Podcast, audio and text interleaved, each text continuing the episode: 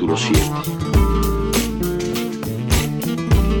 Me miras, de cerca me miras, cada vez más de cerca. La première chose que je peux vous dire. Entonces jugamos al ciclo. Miramos cada vez Lisa Mouchet. y los ojos se agrandan. Se acercan entre sí, se superponen y los ciclos que se miran, respirando confundidos. La première chose que je peux vous dire, c'est qu'en arrivant à l'appartement où je vais vivre et travailler à Marseille pendant mes trois mois de résidence, la personne qui m'en fait la visite me raconte. Un jour, une résidente m'a dit qu'elle aimait beaucoup la vue. Elle s'imaginait dans le film Fenêtre sur cour. À ces mots, je me suis dit que je suis au bon endroit.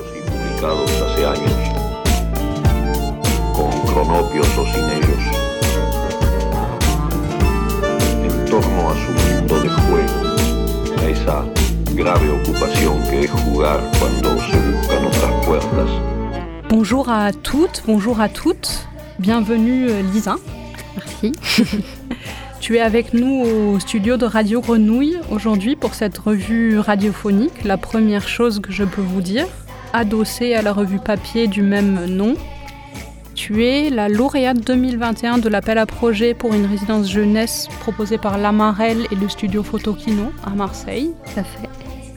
Et dans la petite demi-heure qui suit, euh, on va parler un peu de ton projet de création que tu mènes euh, ici en résidence. Et je vais te poser quelques questions euh, qui paraissent aussi dans la revue, qui sont un petit autoportrait un peu ludique. C'est parti. Alors, euh, tu parles de fenêtre sur cours dans ta, dans ta première phrase. Est-ce que tu peux nous dire pourquoi tu t'es dit que c'était un bon indice? Euh, en fait, euh, c'est un peu en résonance avec euh, un projet sur lequel j'ai travaillé pendant trois ans et qui est sorti sous la forme de livre en 2020, je crois, aux éditions Magnani, Exactement. euh, qui s'appelle Le mystère de la maison Brume. Et euh, du coup, c'est une exploration dans une maison. Euh, ces trois personnages euh, qui explorent une maison et qui essayent de, de- de trouver, euh, de recréer en fait l'histoire de la maison à l'aide de- des indices qu'ils trouvent, parce que a- la maison est vide en fait. Et donc voilà, il- tout un imaginaire se construit autour de cette maison. Et euh, donc euh, c'est toujours des obsessions en fait qui me, qui me restent. Voilà, euh, la- l'architecture, les objets, qu'est-ce qu'ils peuvent nous raconter, leur histoire. Et là, pour ce projet donc, qui est plus pour le jeune public, je suis partie un peu, enfin, je suis restée sur cette thématique, euh, justement, euh, du, regard dans une fenêtre, qu'est-ce qu'on peut y observer? Souvent, euh, par exemple, quand on se balade dans la rue, on regarde dans un immeuble, enfin moi, j'ai vraiment ce réflexe-là, surtout la nuit, de regarder un peu ce qui s'y passe. Il y a des ombres, des lumières, ça peut être souvent assez flou. Et voilà, en fait, c'est plein d'indices qui apparaissent et je me recrée un peu des histoires. voilà. Et euh, c'est un peu, euh, voilà, le début de mon projet part de, de cette idée. Parce qu'on l'a pas dit tout à l'heure, enfin je l'ai pas dit, mais tu es dessinatrice, donc on l'a pas mentionné encore. Et euh, est-ce que c'est, quand tu dis tu regardes dans les fenêtres, est-ce que c'est un intérêt un peu concret? Enfin, est-ce que tu essaies de voir des, des détails qui peuvent te renseigner sur la vie des personnes, ou est-ce que c'est plus un intérêt euh, graphique presque? Il y a un peu des deux, mais c'est vrai qu'il y a vraiment un, attrait graphique euh, avec voilà des ambiances lumineuses euh, et euh, beaucoup de jeux d'ombre, euh, de silhouettes, euh, et c'est tout ça que j'aimerais interpréter euh, du coup dans mes dessins Euh, via la technique du pastel, euh, technique avec euh, laquelle je travaille euh, beaucoup. Euh, donc voilà, une technique justement où euh, je peux travailler sur des jeux de couleurs. Et justement, euh, cet aspect un peu euh, net ou flou. euh. Tu peux nous parler un peu de comment ça se passe cette technique pour ceux qui auraient aucune idée de ce que ça veut dire? Alors, euh, du coup, je travaille donc au pastel sec. C'est des petits euh, bâtonnets euh, de couleurs. Euh, et en fait, euh, peut travailler de différentes manières, mais moi je travaille essentiellement avec mes doigts. Donc voilà, souvent je m'en mets un peu partout, mais euh, c'est un peu de la tambouille et euh, ça frotte dans tous les sens. Et j'utilise aussi beaucoup de, de scotch pour les utiliser en fait comme des pochoirs. Donc c'est de la découpe dans du scotch transparent. Euh, donc je dessine beaucoup comme ça, donc ça prend quand même pas mal de temps. Mais euh, là en ce moment, j'essaye un peu de me détacher de ça et d'avoir quelque chose d'un peu plus lâché et expressif. Hmm. Et il y a des fenêtres aussi du coup? Euh, Oui, il y a des fenêtres et pour l'instant, donc là pour la résidence, c'est vraiment un peu le, le, début du, du, projet. Donc là, il y a une grosse phase d'écriture. Euh, depuis en fait le début de la résidence, l'histoire a quand même pas mal bougé, mais il y a toujours euh, cette idée de la, de la fenêtre. Et en fait, c'est une, euh, une enfant qui va sûrement se prénommer Nana, qui, qui est en fait une petite fille très excessive, qui veut faire tout vite parce qu'elle trouve qu'elle n'a pas assez le temps de tout faire. Et euh, ça exaspère énormément ses parents. Du coup, ils décident euh, par quelques moyens de, la calmer et elle se retrouve en fait. Euh, enfin, je vais pas spoiler toute l'histoire, mais bref. Elle on avait envie que tu spoiles un peu. elle va se retrouver, en fait, malgré elle, à rien faire devant une fenêtre. Et, et, du coup, en fait, c'est tout. ça va être centré sur tout l'imaginaire qu'elle se crée en regardant par cette fenêtre. Voilà. Mm. Du coup, dans l'appartement de résidence, tu t'es mise sur le balcon et tu as essayé de recréer la situation. oui, mon, bureau est vraiment à côté d'une grande fenêtre, euh, puis il y a une grande hauteur sous plafond, donc mm. on voit bien. Et euh, en plus, là, c'est l'hiver, donc euh, la nuit tombe vite, donc c'est pas mal. Ah, pratique. Ça peut avoir ses avantages. donc cette, cette fille s'imagine, en fait, regarde par la fenêtre dans les fenêtres de ses voisins et s'imagine ce qu'il pourrait y avoir derrière, c'est ça? Euh, c'est ça en fait, elle, elle, elle euh, commence à s'ennuyer en fait, et c'est une sensation qu'elle découvre, euh, vu qu'elle elle enchaîne beaucoup d'activités, de, de, choses. En fait, c'est une sensation nouvelle pour elle, et elle comprend pas au départ ce qui se passe, et puis en fait, elle comprend en fait que elle peut aussi, euh, elle, se raconter des histoires euh, hmm. euh, en se posant et en regardant. Et donc, il y a une deuxième thématique qui rentre en jeu, c'est la thématique du repas et du banquet, est-ce que ça se passe ah. à l'heure du dîner. Et voilà, donc c'est tout un banquet qui va se passer dans ces fenêtres. Hmm. Pas mal. est-ce que tu t'ennuies des fois dans ton travail? Enfin, Est-ce que ça peut être un moteur la nuit pour réinventer des choses ou est-ce que c'est une sensation que tu connais pas trop quand tu travailles? Euh, Je pense que je le connais euh, peut-être plus sur l'aspect graphique ou en tout cas euh, même sur les thématiques. En fait, j'aime bien essayer de, de travailler sur différents supports ou même, même pour des commandes en fait. Hmm. Euh, j'aime bien travailler sur tout type de commandes un peu différentes, autant des, commandes sur, euh, pour même du mobilier sur des grands formats, pour de la presse, enfin à chaque fois des thématiques différentes et euh, ça, ça me plaît bien. Et c'est vrai que si j'étais vraiment concentrée que sur l'édition, je pense que ouais, il y a une sorte d'ennui en tout cas qui pourrait se retranscrire dans mon travail. En fait, c'est aussi toutes ces tous ces, ateliers, ces commandes différentes qui nourrissent un peu tout ça. Oui. Parce que tu disais que tu avais, euh, ça me fait pencher, penser à deux choses. Tu disais que tu avais envie de réinventer une technique avec ce projet, c'est-à-dire te détacher un peu de, de ce que tu faisais avant. Euh, oui, en effet, euh, c'est vrai que ces, ces, derniers mois, juste, j'avais pas trop le pas trop le temps de d'essayer d'imaginer euh, d'autres techniques. Et puis mine de rien quand on est dans ces phases de recherche bah c'est assez long et euh, mm. et souvent on est déçu ça marche pas euh, on a envie que ça aille vite comme pour Nana d'ailleurs. Mais mais ça marche pas comme ça en tout cas pas pour moi. Et c'est des choses qui prennent du temps et ça va faire un peu publicité, mais clairement, euh, euh, là, le temps que, que la marée, les photos qu'ils m'ont donné avec la résidence, c'est vraiment l'occasion de pouvoir travailler là-dessus et puis de pas en fait avoir ce stress aussi de, de produire quelque chose de fini. Mmh. Voilà, à la fin de la résidence, et voilà de, de, trouver de nouvelles pistes. Bah oui, c'est vrai que c'est ce qu'on essaie de, de, communiquer, ou en tout cas une, quelque chose sur lequel on met de la valeur, c'est le temps de l'expérimentation, justement, mm. de chercher. Et justement, à ce sujet, euh, est-ce que, enfin, tu y as en partie répondu déjà, mais euh, quand tu commences un projet, quand il y a un projet qui commence à germer un peu dans ta tête, est-ce que tu sais assez précisément où tu vas, ou est-ce que tu avances vraiment euh, par expérimentation, en quelque sorte? Euh, je dirais plus la deuxième euh, option B. Ouais, option B. Euh, ben c'est vrai que même pour mes, mes, mes autres projets d'édition, clairement, à chaque fois, j'ai eu un, des, des, phases de recherche et de travail, comment dire, pas très ordonnées, même comme je travaillais, je travaille régulièrement avec les éditions Magnani. Mhm. Et, euh, et donc Julien, euh, euh, avec qui je travaille beaucoup, vraiment, je suis pas venue vers lui avec un, dossier complet, avec un synopsis, avec des voilà des, planches, etc. C'était vraiment voilà, il m'a fait confiance.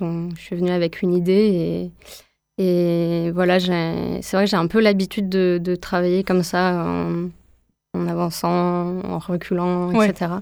Mais c'est parce que voilà aussi il y a des gens qui, qui me font confiance et, euh, et, qui me le permettent. Et c'est vrai que pour ce projet-là, vu que je veux démarcher des éditeurs euh, jeunesse, il faut que justement j'ai un dossier un peu plus euh, carré, on va dire. Mm. Donc là, ouais, j'essaye un peu de d'appréhender de, nouvelles techniques de travail, de nouveaux dispositifs un peu mm. plus organisés. Bah, on a hâte de, de voir ce que ça donne. Dans la revue, on pose un tas de, questions euh, pour qu'on apprenne à te connaître un peu. Et tu dis justement, on t'a posé la question de l'agacement, un agacement. Mm. Et tu as parlé du livre jeunesse. Pourquoi ça t'agace? Euh, Oui, c'est un petit agacement, on va dire. Mais euh, je sais pas, je trouve qu'il y a énormément, en fait, dans le livre jeunesse, de belles histoires, de, de, belles trouvailles. Euh, euh, et en fait, euh, c'est vraiment relayé. Enfin, c'est quand même les parents qui achètent en premier les livres pour hmm. leurs enfants. Oui. mais quand même, il y a, y a, quand même une étiquette dessus et c'est vrai que c'est assez rare des adultes qui vont juste acheter un livre jeunesse pour eux, en fait. Hmm. Et, euh, mais parce que voilà, il y a ce, ce, classement qui se fait. Et, euh, et, je trouve que ça serait intéressant, même dans les, dans les librairies, en fait, que les choses soient un peu plus euh, mélangées. Et qu'on puisse justement plus facilement faire le lien, en fait, avec, avec des romans, avec des, des livres plus jeunesse, de la bande dessinée. ouais. Et d'ailleurs, quand on parle à des adultes, moi je le vois plus en littérature enfin littérature écrite, mais il y a, y a, énormément de gens qui ont comme ça des livres euh, jeunesse, mais qui les nourrissent jusqu'à maintenant, comme mm. euh, Astrid Lindgren par exemple, euh, ou des, des, choses comme ça. effectivement, il y a, y a, une sorte de, de, séparation qui est des fois un peu, un peu bizarre, qui limite un peu quoi.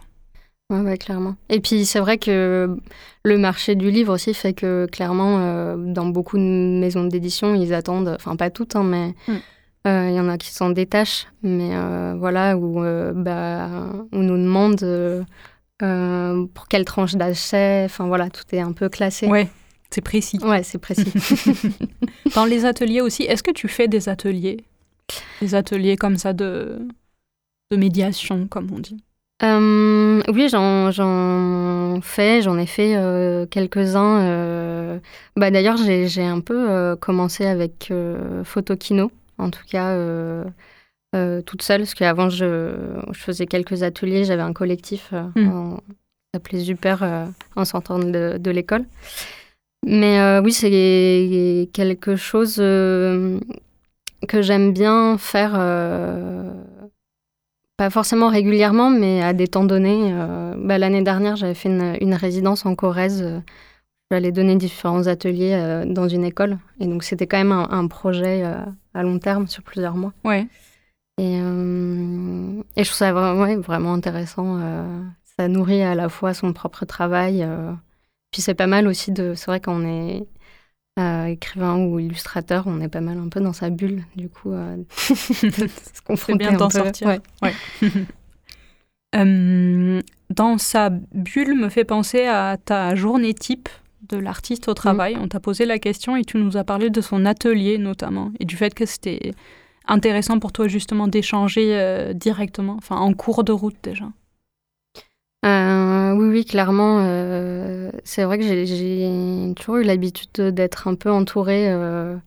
j'ai juste une petite période comme ça, bah, en arrivant à Paris, où bah, problème de finances, je travaillais, je travaillais toute seule dans mon appartement. Euh, et, c'est vrai que de ne pas avoir de retour direct, pour moi, c'est un peu compliqué. Euh, j'aime bien pouvoir échanger facilement, euh, sans que ça soit trop lourd aussi. Mm. Mais c'est vraiment sur, quelquefois sur des penser sur des broutilles, mais sur des placements de, de, choses, sur la compréhension de l'image. Et le, le, fait de, pas, de partager un atelier, ça permet ça. Et puis, c'est un atelier où il y a plein de corps de métiers un peu différents. Donc aussi, ça, permet de donner plein d'idées, de, d'idées en fait, de nouvelles approches euh, euh, pour mon travail, en fait. Ouais. Et en écriture, est-ce que dans le stade de vraiment l'écriture euh, pure, est-ce que c'est pareil ou est-ce que là, tu as besoin d'être un peu plus concentré? Oui, là, clairement, j'ai besoin d'être un peu plus isolé donc là, hum, soit je travaille à mon atelier euh, avec euh, la magie du casque et de la musique. Ah oui, bah oui. et, euh, et, sinon, oui, chez moi, ou pas mal, ouais, dans les, bah, comme je, l'ai indiqué, dans les cafés ou dans les trains. Dans les trains, je, travaille très bien. Ah Parce que c'est comme une capsule un peu? C'est ça. Ouais, il y a un peu ce top départ de la capsule et on se dit qu'à l'arrivée il y a un peu un, objectif un peu flou, mais à atteindre. Mm. Et, euh, et, quand, ça, quand ça marche, c'est assez jouissif.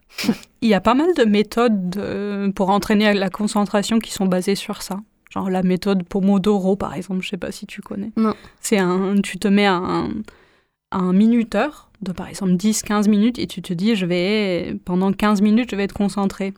Et donc, tu vas être vraiment concentré. Après, tu peux faire des pauses et refaire des nouveaux. Euh, D'accord. Pomodoro. Je sais pas d'ailleurs pourquoi ça s'appelle Pomodoro, mais c'est un peu le même principe que dans le train. Tu as un, espace-temps limité. Ouais. Et donc, ça te. Ah, je, vais, me le noter. Enfin, c'est joli en tout cas. on, va, on va chercher après d'où ça vient, Pomodoro. Euh, est-ce que euh, on écoute de la musique Peut-être? Euh, oui. on écoute de la musique et tu nous diras après euh, qu'on vient d'écouter et pourquoi.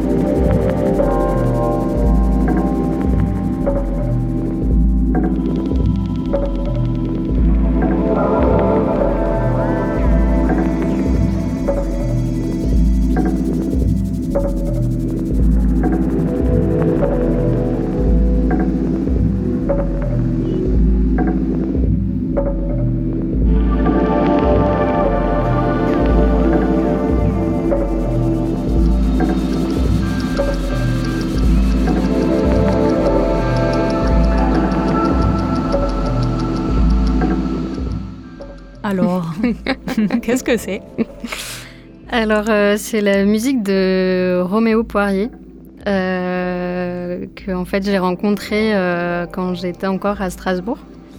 Donc lui, il vit euh, en Belgique.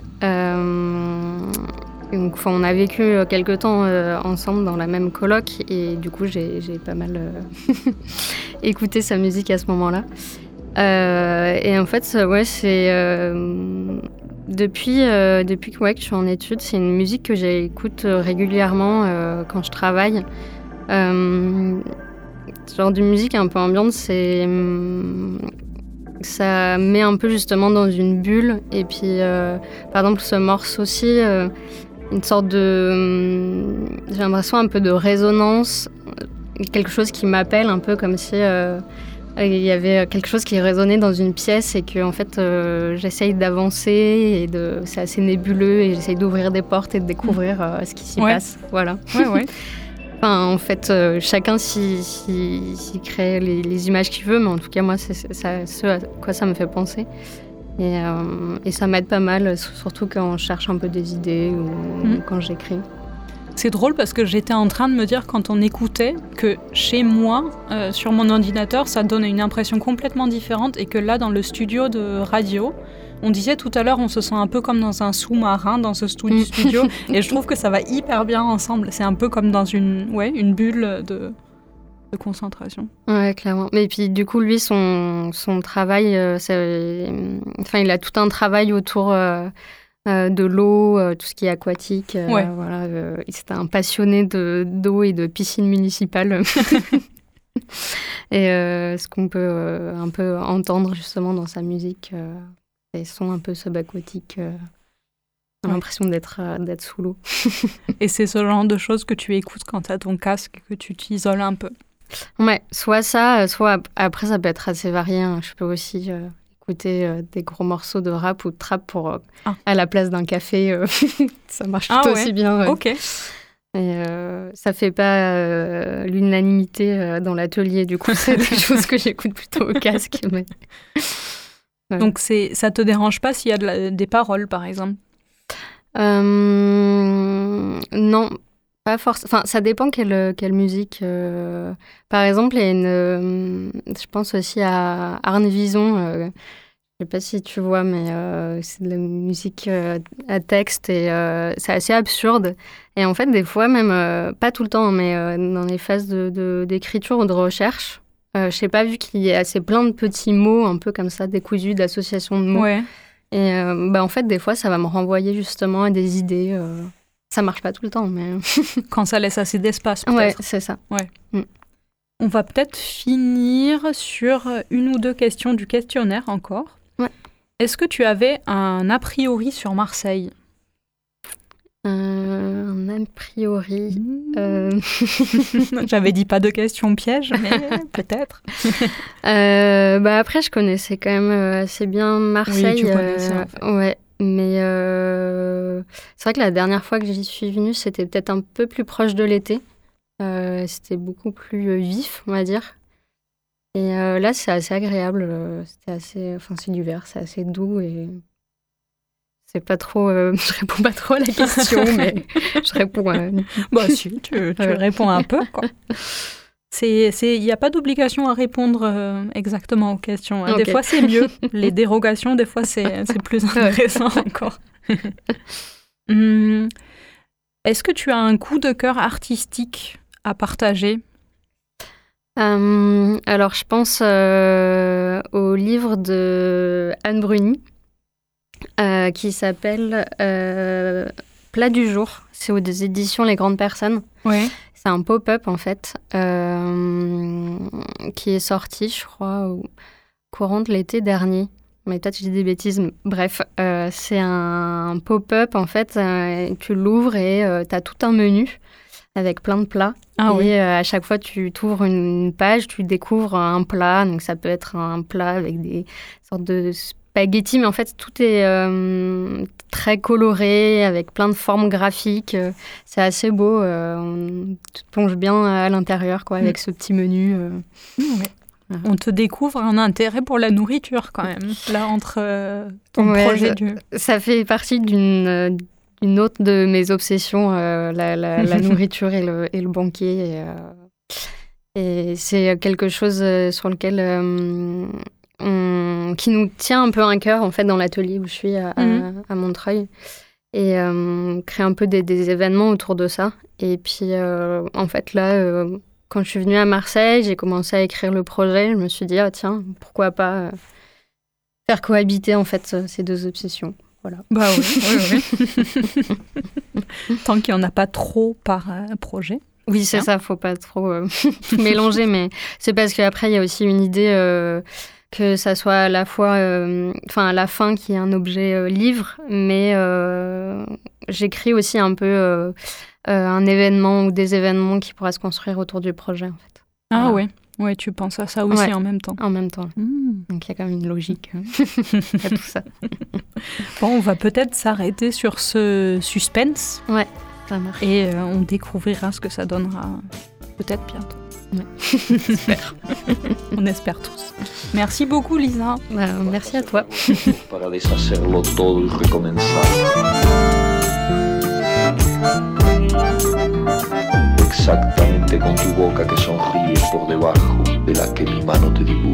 La première chose que je peux vous dire est une revue radio et papier, dont le titre est inspiré par la première phrase de La vie devant soi, le roman de Romain Gary, Émile Ajar. Production Radio Grenouille et La Marelle. Présentation Pascal Jourdana, voix Roxana et Violette. Suivi de production Fanny Pomared à La Marelle et à la technique Alex Papi Simonini.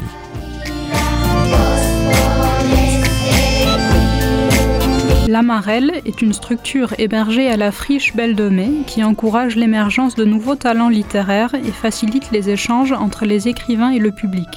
C'est à la fois un lieu de création, d'accompagnement à la production et de diffusion.